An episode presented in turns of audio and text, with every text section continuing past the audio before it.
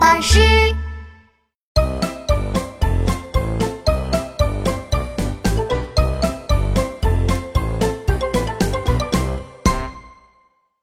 疯狂逃跑的玩具。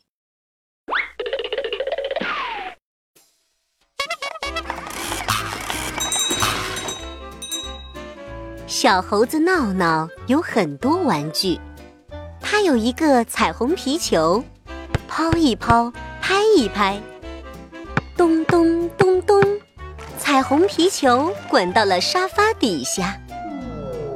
闹闹又从玩具柜里拿出一辆怪兽卡车，沙发上开，地板上开，呜呜呜呜呜！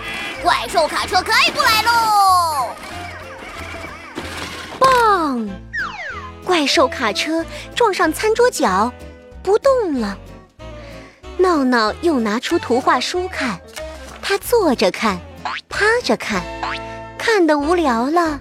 就把书扔到茶几上不管了。猴爸爸让他收拾，他却当成没听见一样走开了。到了第二天，闹闹又会从玩具柜拿别的玩具出来玩。就这样，墙角边、沙发底、桌子下，到处都有玩具和图画书。这天晚上，闹闹被一阵说话声吵醒了。是谁呀？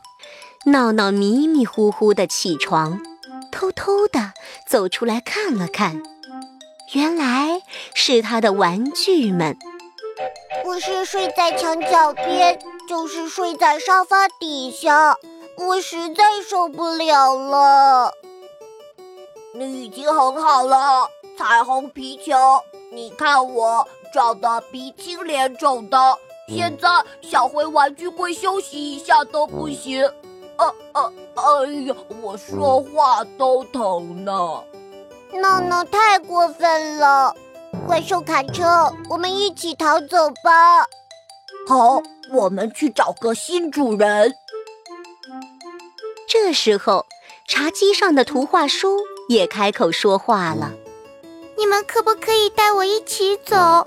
我不想睡在这儿。”还有我，还有我，还有我，还有我，还有我。所有的玩具都不想待在闹闹身边。闹闹想留住他的玩具们，大声喊道：“大家，啊，快跑！”玩具们见到闹闹，都慌乱地跑了起来。闹闹只好更大声地说：“对不起，请你们不要走好不好？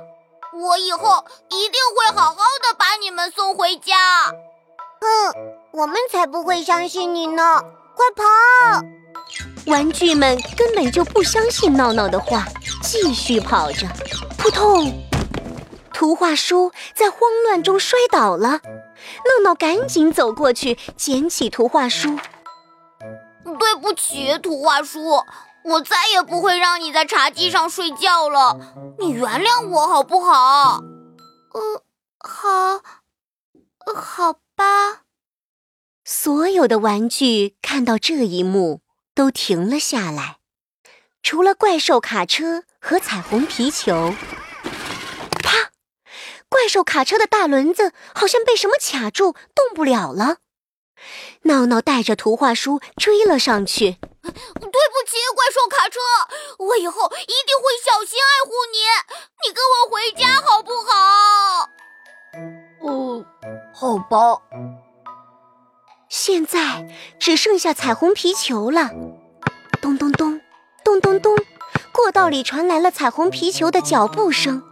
闹闹抱着图画书和怪兽卡车往过道里跑去。啊！彩虹皮球，彩虹皮球，等等我！我再也不会把你留在沙发底下了。你还能回来和我一起玩吗？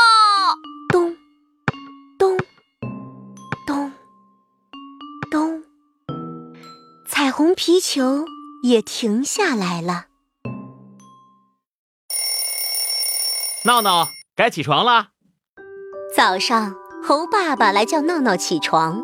他掀开闹闹的被子，看到了图画书、怪兽卡车和彩虹皮球。闹闹，我说过多少遍了，晚上要把玩具送回他们自己的家。